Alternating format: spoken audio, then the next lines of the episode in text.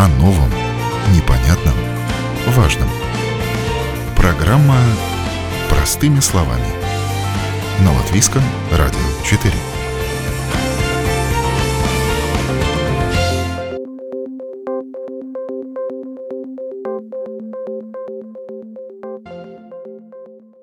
В отличие от других стран, решения о закрытии ресторанов на время чрезвычайной ситуации в Латвии не было. Разве что было введено ограничение по времени работы. Они должны были закрывать свои двери в 10 вечера. Кто хотел, тот работал. Но учитывая, что туристов не стало, да и местных посетителей значительно поубавилось, люди ответственные откликнулись на призыв «Оставайся дома», многие рестораторы свой бизнес свернули до лучших времен. Но были и те, кто решил не прекращать деятельность даже при отсутствии прибыли.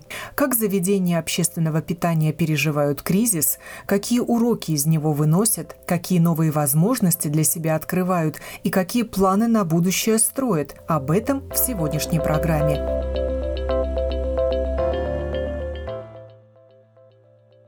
Ресторатор Роман Навродский, следуя распоряжению властей, закрыл пять своих ресторанов в Петербурге, но рижский Квакин закрывать не стал. Мало того, сам встал за барную стойку, но прежде чем принять такое решение, он все тщательно рассчитал. Когда объявили, что режим чрезвычайной ситуации, я начал думать о том, как оптимизировать э, работу.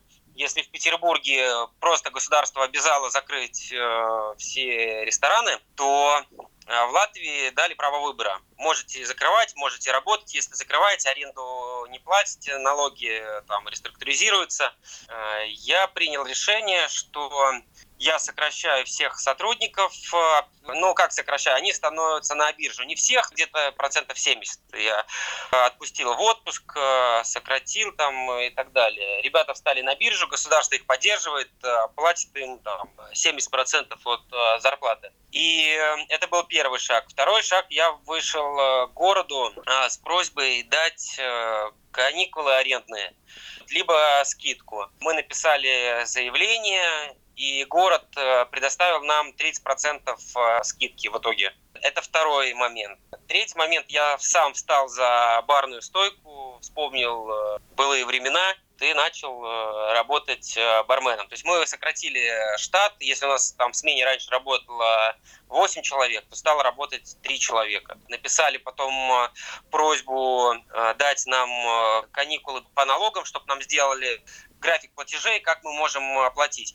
Потому что в чем именно сложность заключается и сейчас для ресторанов, и для бизнеса, когда ты работаешь с одним оборотом, там э, оборот 90 тысяч. Вот он идет оборот, оборот, а потом резко объявляется, ну, что границы закрыли, э, авиасообщение прекращается, и оборот э, падает с 90 тысяч на 10 тысяч э, евро. И остается много хвостов перед поставщиками, контрагентами, налогами, арендой и так далее. То есть э, здесь э, многие рестораны этого испугались, они просто закрыли для того, чтобы сейчас ничего не платить и все. А я все рассчитал, со всеми инстанциями договорился. И плюс э, государство, за что я благодарен латвийскому государству, что ну, они поддержали в трудную минуту. Вот даже, допустим, сейчас я ставлю террасу, согласовываю террасу. Обычно мы платим э, пошлину. Сейчас город говорит о том, что пошлину платить не надо. Ребят, ставьте террасу. В этом сезоне за нее платить не надо. Это подспорит, конечно, это помогает и воодушевляет, что государство смотрит и всячески э, помогает. И два месяца мы работали.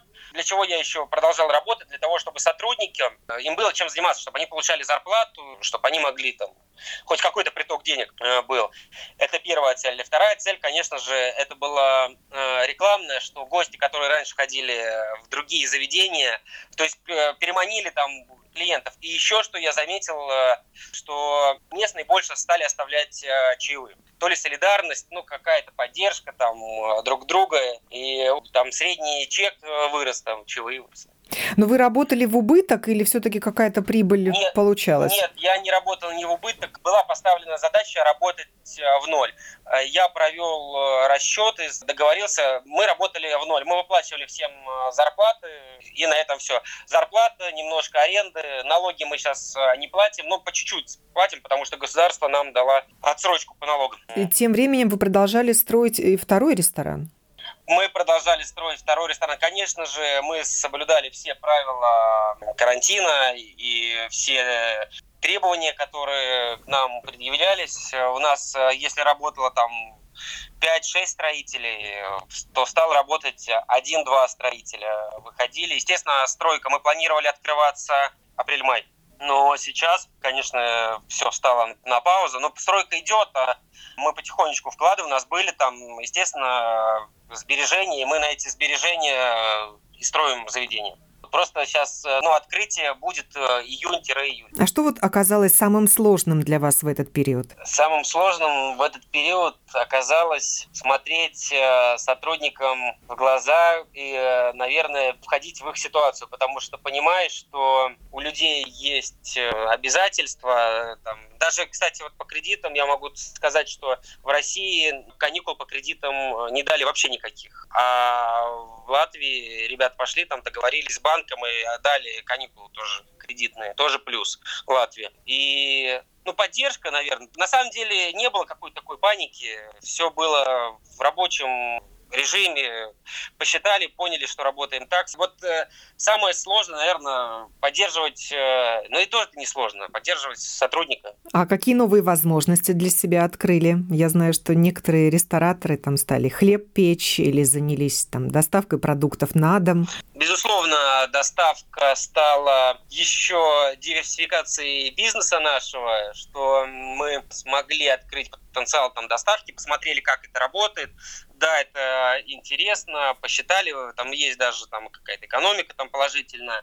Для меня, что я встал за барную стойку, я стал ближе к гостям, я познакомился, я понял, что нужно местной э, публике еще лучше. То есть, общаясь с каждым гостем, э, я понял, что мне нужно улучшить э, своем заведении. А вы изменили меню, сократили его? Да, конечно, я сократил пивную линейку в два раза а по кухне э, какие-то блюда иногда не были в наличии ну, грубо говоря, все сократилось э, в два раза. Это тоже входило в план оптимизации, когда мы рассчитывали, как мы будем работать э, в карантин. А с закупкой продуктов или с поставками из-за рубежа были сложности? Вы знаете, мы работаем с местными э, поставщиками, и вообще никаких проблем не было. Все работало как и раньше, все четко. Единственное, что мидии у меня в заведении живые. Мы привозим их с Голландии, там у нас договор с голландской фермой, она привозит э, миди небольшими партиями сюда, в Латвию, и мы забираем, покупаем их на базе. Мидия не замораживается, она все время живая. И, естественно, нам пришлось отказаться от э, мидии, а все остальное мы берем у местных, и проблем с поставками не было. Тоже слаженная работа, все было изначально обговорено, и работали без проблем в этом плане. Наоборот, поставщики всячески помогают. Вот все вот это, оно еще сплотило. Вот еще из плюсов, то, что человеческие отношения появились. Раньше были бизнес-отношения в большинстве случаев, а здесь появились еще человеческие отношения. С партнерами? И с партнерами, и с э, контрагентами, с поставщиками, с которыми мы работаем. Больше с поставщиками, конечно же. А цены вы меняли или нет? Ценовую политику? А, нет, э, цены не меняли потому что я подумал, что человек, который приходит э, в карантин, идет э, ну, в бар, в ресторан, то, понятно, он идет ну, не на последние деньги, там, делать какие-то акции мы не стали. Была задача работать, держать марку, как мы работали, но сократив ассортимент. Вот все, скидки, ничего такого не делали. И бизнес-ланчи сохранили или отказались? Бизнес-ланчи сохранили, да, на бизнес-ланчи люди ходили. Если раньше мы продавали в среднем 60 ланчей, то стало продаваться 25 ланчей. И как вы думаете, когда вы сможете вернуться на прежний уровень? Здесь э, какая ситуация получается, что сейчас идут э, послабления. Вот сейчас новые вышли, что бар может работать до 12 часов, потому что изначально в карантинные меры входило, что все заведения работают до 10 часов. И мы работали строго до 10, потом приезжала полиция, проверяла. Сейчас мы работаем до 12 часов. Я сейчас вижу, что будем где-то работать еще пока откроют границы, пока приедут э, э, туристы из-за границы, а еще будет эффект э, коронавируса. То есть от того, что сейчас сказали, что все, можно выходить на улицу, можно собираться, сидеть в барах, люди будут бояться друг друга. Если смотреть там, как было и с испанкой в свое время, то есть люди всегда будут мыть руки и будут опасаться. Это первый момент. Второй момент, может быть, еще вторая волна. Я не знаю, это мои предположения. Может быть, вторая волна коронавируса. Это тоже надо э, учитывать. И э, получается, что я думаю, что, наверное, к следующему году только мы сможем выйти на те показатели, которые у нас были до пандемии. А нужно сейчас соблюдать социальную дистанцию между посетителями? И как это можно сделать да, в ресторане? Два, плюс два, но столик сажаешь, то есть 80 посадочных мест в Квакине, и половина из них мы не сажаем. Ну, то есть 2 метра, 2 плюс 2. Два человека садятся за один столик, следующие два человека могут сесть через 2 метра. Да, конечно, сохраняется, и э, даже в послаблениях социальная дистанция все равно присутствует. И на террасе тоже? На террасе тоже, да. А будете ставить какие-то, вот я видела картинки в интернете, футуристические стенки из плексигласа между столиками? Наверное, нет, я об этом не думал, просто не хотелось совсем пугать. Ну, это можно и хорошо да, сделать, но хотелось максимально, чтобы было обычный режим, чтобы человек не чувствовал, что сейчас находится там, в карантине, хоть и обязали в социальных местах там маски, перчатки. Я думаю, что нет, наверное, не будем ставить. Но если государство обяжет, если скажет, что надо, то будем делать. А работников своих будете возвращать? Да, безусловно. Со всеми на связи, те, кто в отпусках, э, на больничных, кого мы сократили, безусловно, всех будем возвращать, все приходят, мы встречаемся, убираем бар все вместе, генеральную уборку. Владелец Eight Lounge Нариман Садыков также принял решение продолжать работу, осознавая, что может уйти в минус. Мало того, на кухне этого заведения готовились бесплатные обеды для нуждающихся, которые затем доставлялись волонтерами по конкретным адресам. Всего повара Eight Lounge при поддержке неравнодушных поставщиков продовольствия приготовили более 9 тысяч порций горячего и отдали их за спасибо. Об этом я уже рассказывала в одной из программ, но сейчас я решила поговорить с Нариманом Садыковым об уроках кризиса и перспективах ресторанного бизнеса. Честно говоря, мы поначалу как-то относились к этому не особо серьезно, но потом поняли, что все намного серьезнее, чем мы думали. В этой ситуации ты как-то начинаешь думать чуть нестандартно и искать решение, как продолжить работать. Мое мнение такое, что открыть заново заведение намного тяжелее, чем как-то попытаться продержаться на плаву. Понятно, что если ты будешь платить какую-то компенсацию работникам за время простое, они не будут искать другую работу и останутся в команде. Но сегодня найти персонал это очень сложно. И ты не всегда сразу можешь понять, подходит он тебе или нет. Приходится тратить очень много времени на обучение. И, к сожалению, только а, путем практики ты начинаешь понимать, подходят они тебе или нет. Ну а это нашей репутации, наше качество обслуживания. Определенно есть риск, что большинство работников к этому времени уже нашли бы другую работу, и нам бы пришлось бы все заново делать. Ну и немаловажно было то, что у нас со многим персоналом дружеские отношения, и мы чисто по-человечески не могли их оставить без работы. И мы как-то попытались это все удержать. Ну, слава богу, у нас это получилось, и получилось даже неплохо. И вот 12 числа были послабления карантина, можно будет работать уже до 12 часов вечера, можно будет, чтобы больше людей в помещении находилось. И это бесспорно будет э, сказываться положительно только. Надеюсь, что в перспективе там в июне ограничения полностью будут сняты, и мы сможем спокойно работать.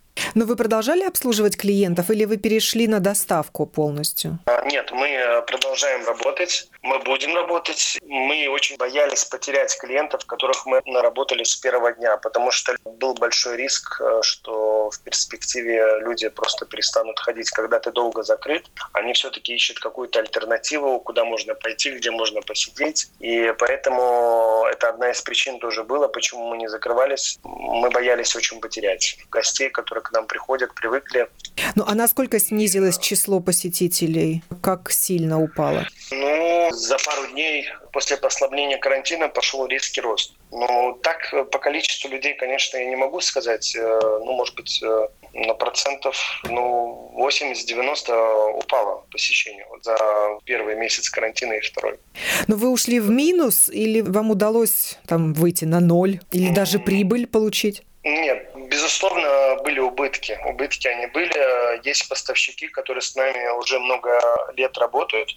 Они понимали всю ситуацию, они продолжали нас обеспечивать продуктами, продовольствием и всем прочим. Благодаря этому, конечно, нам было чуть-чуть попроще продержаться. В долг это происходило? Да, да, да. Как бы они нам давали в долг и понимали всю ситуацию. И как только зарабатывали деньги, сразу погашали эти долги. Это тоже, конечно, определенно дало поддержку. А, ну и то, что когда вот карантин начался, и мы запустили доставку, и это нам тоже очень помогло продержаться. А удастся ли вернуть вернуть все на прежний уровень, и когда это может произойти, по-вашему? Я думаю, что даже будет все намного лучше, потому что мы получили очень много клиентов новых, и приходят по сей день новые люди, которые ранее у нас не были, потому что, повторяю, что мы работали, мы не закрывались, и можно сказать, э, на нашей сфере, э, наше заведение конкретно, это только положительно сказалось. Плюс э, мы начали делать рекламу в социальных сетях, более продвигать все, нашу доставку, наше заведение, и это тоже, конечно, дает свой результат. А что оказалось самым сложным для вас в этот период? Ну, принять решение. Принять решение, работать или нет, э, я не знал, я не был уверен в этом. У меня было очень много сомнений, но в итоге о принятии своего решения работать дальше я на сегодняшний день вообще не жалею. Я очень рад, что в тот период я не послушал совет многих других, что надо закрываться, так будет легче, и продолжал работать дальше. И какие новые возможности для себя открыли? Новые возможности ну, мы начинаем менять полностью маркетинговый ход. А, раньше мы делали другой маркетинг, сейчас мы будем делать все совершенно по-другому. Полностью менять э, маркетинг, э, взгляды на работу. Очень много будет изменений в ходе работы. Вы будете делать акцент на также... социальные сети сейчас? У нас социальные сети Facebook, Instagram. У нас постоянно э, идет новый поток фотографий, новые видео, отчет, который каждую пятницу, субботу снимали мы много занимались и так, а сейчас будем еще больше делать. А, мы создали группу, у нас в группе около двух тысяч человек сейчас в данный момент находится в Телеграме. И мы ведем а, с гостями открытую переписку, это чисто дружеский чат, э, все люди, которые участвуют в этой группе, они э, получают от нас привилегии. А вот это как раз одно из немногих э, новых маркетинговых ходов, которые я вам сейчас рассказываю. Такую группу еще ни одно заведение в городе не делало. Мы первые, можно сказать, и у нас там идет достаточно активная переписка. Я повторюсь, что в группе есть э, привилегии для людей на доставку и в само заведение всегда. Поэтому это одно из немногих нововведений. А какие уроки чрезвычайной ситуации вы для себя вынесли? Что я вынес для себя? Но теперь я понял, что нужно откладывать. Ты не знаешь, что будет завтра. Потому что мы как-то все время все инвестировали, все вкладывали, и как-то ну, ничего себе так не откладывали на черный день, скажем так. Теперь я понял, что это было неправильно, всегда нужно об этом думать. И эта ситуация карантина, конечно, очень много чему меня научила. В плане того, что нужно всегда смотреть э, намного дальше и вперед. Ты не знаешь, что будет завтра и что может случиться помимо карантина, чтобы как-то продолжить жить и содержать заведение. С выполнением требования соблюдения социальной дистанции в ресторане Садыкова проблем не возникло. Сделали все как надо, но не все посетители понимали и принимали новые правила. Что касается социальной дистанции, нам это, конечно, делать проще, чем многим другим, потому что у нас э, квадратура помещения позволяет э, соблюдать 2 э, метра дистанцию между столами, при том, что у нас как бы есть несколько залов. У нас в целом там 3-4 зала в заведении получается. Если даже хочет одна компания большая прийти, она может сидеть в отдельном зале, а там группами до 25 человек можно сидеть. Конечно, людям очень тяжело объяснить, не всегда все пытаются соблюдать. Мы объясняем людям, что так нельзя, что надо это соблюдать. Они как-то это всерьез все не воспринимают. Для них это как какая-то игра. Но я слышал, что многие заведения уже были оштрафованы на большие суммы э, за несоблюдение дистанции. Поэтому мы все-таки очень строго это все контролируем, и люди должны к этому с пониманием относиться. Тем более, когда вот было так, что за столом а, максимум два человека, люди тоже обижались, некоторые уходили, но все-таки закон есть закон, его нужно соблюдать. Тут от этого никуда не денешься.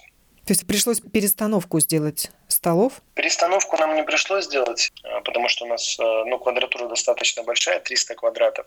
И э, удачная планировка помещения, она позволяет э, рассаживать людей с нужной дистанцией. Мы сажали людей с соблюдением дистанции по двое за столом, но сейчас, после 12 числа, уже меры они были смягчены и попроще работать, конечно. За столом может сидеть два и более людей. Главное, чтобы дистанция была 2 метра. Мы просто как бы через столы сажаем людей. И будет терраса у вас летняя или нет? А, нет, с террасой нам чуть не повезло. У нас а, технически нету такой возможности на улице поставить террасу. Хотя очень бы хотелось бы, но не получится, к сожалению. А на аренду помещения, если у вас арендованное помещение, вы получили какие-то льготы? У нас нет аренды помещения поэтому нам чуть-чуть в этом плане попроще. А, это ваша собственная недвижимость? Ну, да. А налог? Налог, налог достаточно высокий, но это не такая глобальная проблема, которая была. Конечно, тем, кому была аренда, намного тяжелее все это было. О новом, непонятном, важном. Простыми словами. На Латвийском радио 4. А как обстоят дела у ресторанов при гостиницах? Они закрывались или продолжали работу? Не пора ли возобновлять деятельность, ведь границы внутри Балтии уже открыты? С этими вопросами я обратилась к Янису Пиннису, руководителю Ассоциации гостинично-ресторанного сервиса. Э, ресторан, которые при гостиницах, они еще более зависят от гостей гостиниц, потому что у них обычно сервируются там завтраки, халборды, там ужины, все, что на обслуживании групп. Поэтому они были закрыты. Ну, а сейчас, э, когда вот это мягчение происходит и гости появляются, то, конечно, в них опять будем сервировать завтраки. Ну, для тех групп, которые сейчас возможны, там до 25 человек. Но это, в принципе, тоже ну, позволяет уже думать о каком-то бизнесе, ну, хоть в каком-то мере. Но, конечно, это ограничение два человека за столиком, но это серьезное ограничение. И мы ведем переговоры, чтобы все-таки разрешили четыре человека. А все гостиницы закрывались или какие-то были открыты? Некоторые оставались открытыми, но очень ограничили свою работу, там закрыли по несколько корпусам, держали открытыми, ну, буквально несколько из персонала. Были открыты две гостиницы и Магател. Я знаю, что у Радисона были открыты.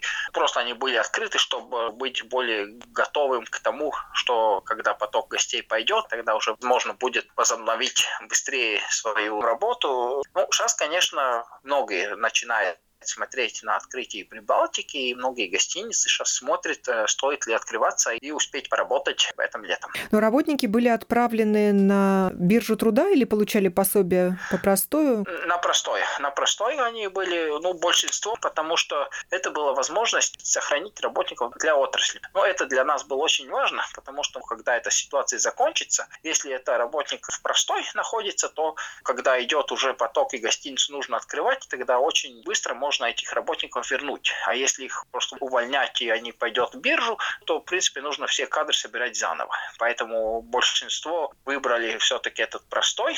Те, у которых это удалось, это действительно дает возможность очень резко реагировать на то, что вот сейчас Прибалтика открывается, собираем работников из простой и начинаем работать.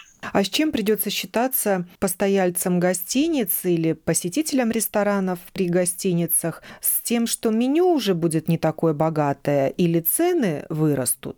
Ну, насчет цен ну, мы здесь все же говорим о снижении ставки НДС, потому что мы не хотим, чтобы росли цены, и мы хотим, чтобы как раз цена была конкурентоспособна в регионе. Да, рабочая группа Рейерса сказали нет, но мы продолжаем работу, чтобы объяснить ситуацию, почему сниженная ставка позволяет успешно развиваться нашей отрасли и тоже подтолкнуть и другие отрасли, которые обслуживают и гостиницы, и рестораны ресторанов. Поэтому это нельзя смотреть как только ставка НДС, это нужно смотреть, что больше рабочих мест, больше спроса, больше других услуг. То есть повышение цен – это не выход, не способ вернуть недополученную прибыль или компенсировать Нет, убытки. Видим, абсолютно. Если мы говорим о стран Прибалтики, мы знаем примерно средние цены, сколько, платят э, туристы из Прибалтики, и мы должны держаться в таком рамке. Э, ну, здесь не будет э, повышения цен, как раз здесь цены будут держаться примерно в таком уровне, каком они были. Ну, ассортимент блюд на тот же завтрак или а-ля карта изменится? Это зависит от количества гостей.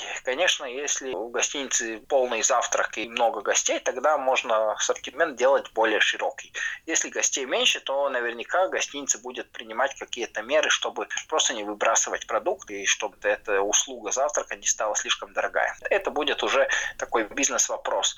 А насчет меню, главное в гостиницах это покормить небольших групп, там стандартное меню, я думаю, такое оно и останется, которое согласовывается уже перед тем, как группа заезжает. И еще ходили разговоры о том, что на какое-то время утратят актуальность фуршетные столы, и чуть ли не все продукты должны быть упакованы или будут подаваться уже конкретно на столик. Насчет этого я должен посмотреть, э, какие новые инструкции. Да, я знаю, что вот пока, когда ограничения есть, тогда каждый завтрак комплект подается сразу у гостя в номер. Но сейчас это остается или это возможно будет подавать как фуршет, я еще не просмотрел новые инструкции. А кто эти инструкции разрабатывает для вашей отрасли? Это Slimming Prophylaxis Control Centers. Ну, возможно, что их еще и нет, этих инструкций. Есть, они, есть они уже? Есть, я знаю, они уже циркулируют, но просто я их еще не успел просмотреть, потому что вся эта ситуация довольно новая, и все здесь э, развивается быстро. Я не успел рассмотреть их, но они уже есть. Ну, уже будут открываться гостиницы? Поскольку это все занимает какую-то инерцию, этот поток гостей, то каждая гостиница, она смотрит, какой спрос, сколько номеров планируется бронировать, чтобы понять, ну, стоит ли открывать всю гостиницу. Но, я думаю, мы будем наблюдать уже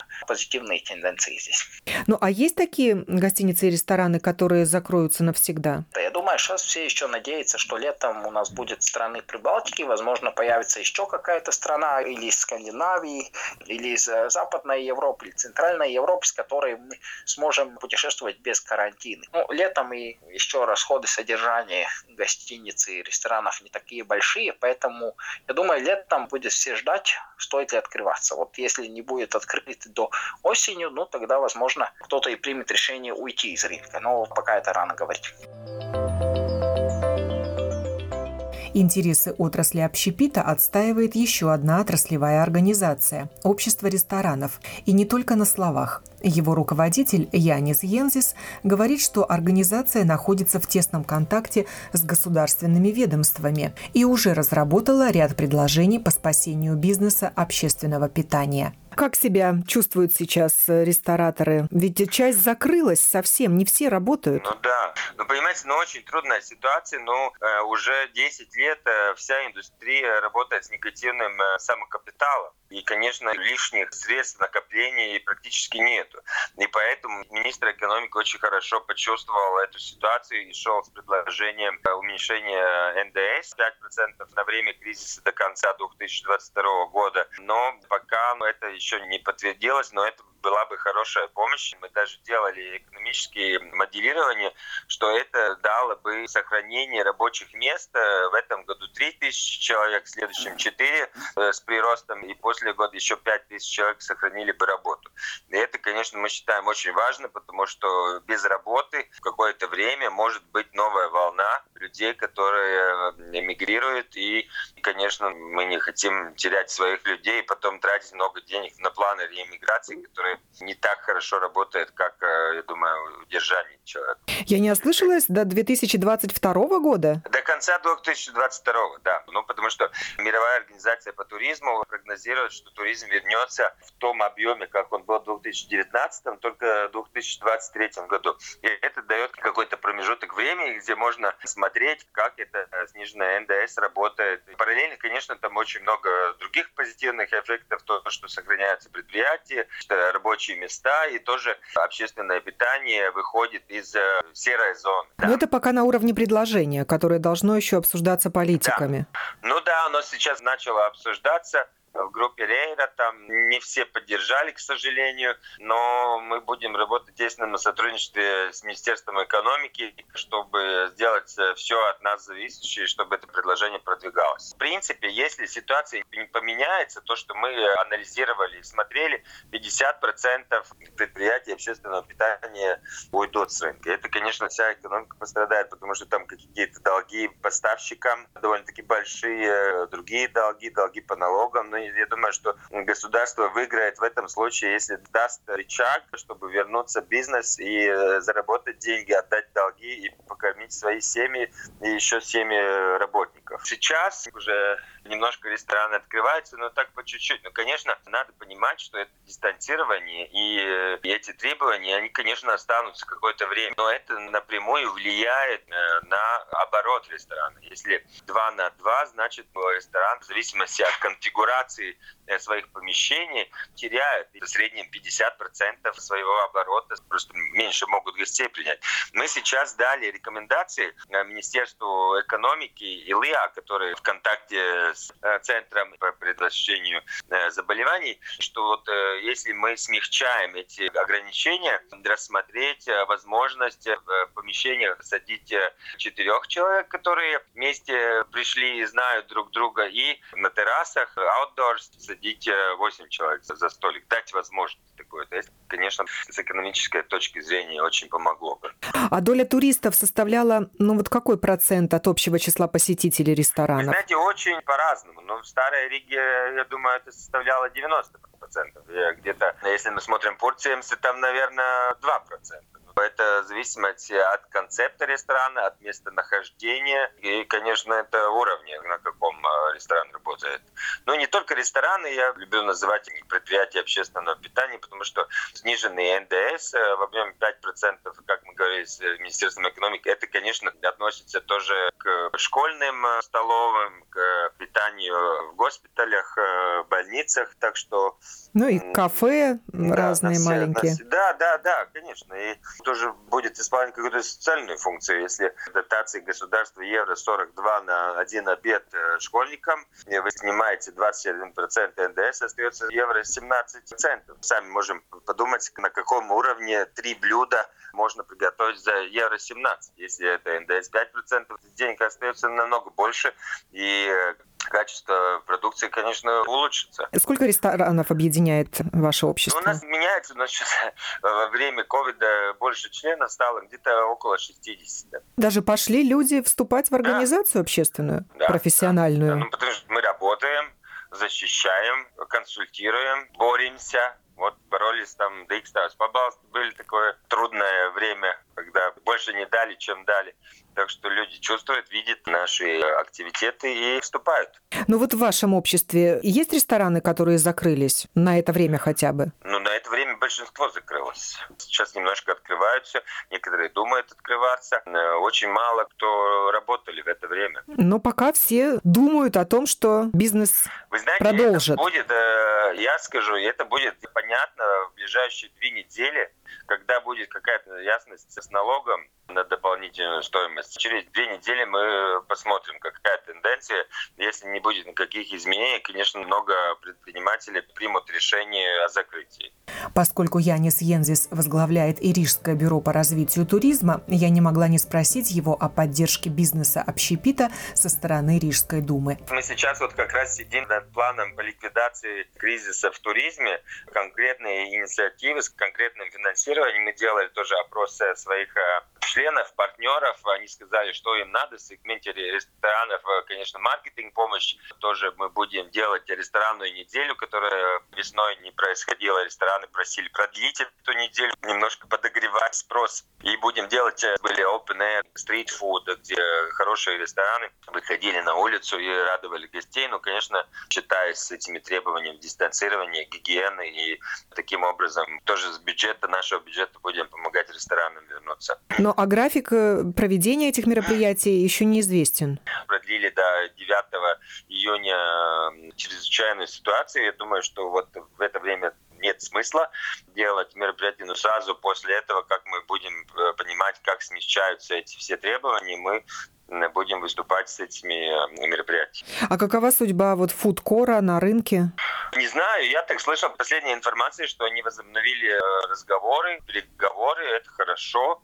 Я слышал обе версии, наверное, правда где-то посередине, но главное, что надо вести переговоры и о чем-то договориться. Я надеюсь, что будет договоренность достигнута. Бизнес всегда риск, ресторанный вдвойне. Именно этот бизнес считается лидером по числу банкротств. Одно дело создать успешный ресторан, что удается далеко не каждому предпринимателю, другое – сохранить, особенно в кризисное время, когда нет прибыли и хорошо, если удается выйти на ноль. Но если люди любят свое дело и им действительно нравится им заниматься, то к интуиции и расчету прибавится везение, и все у них получится. С пожеланиями удачи предпринимателям и всем нам Оксана Донич. До новых встреч на волнах Латвийского радио 4.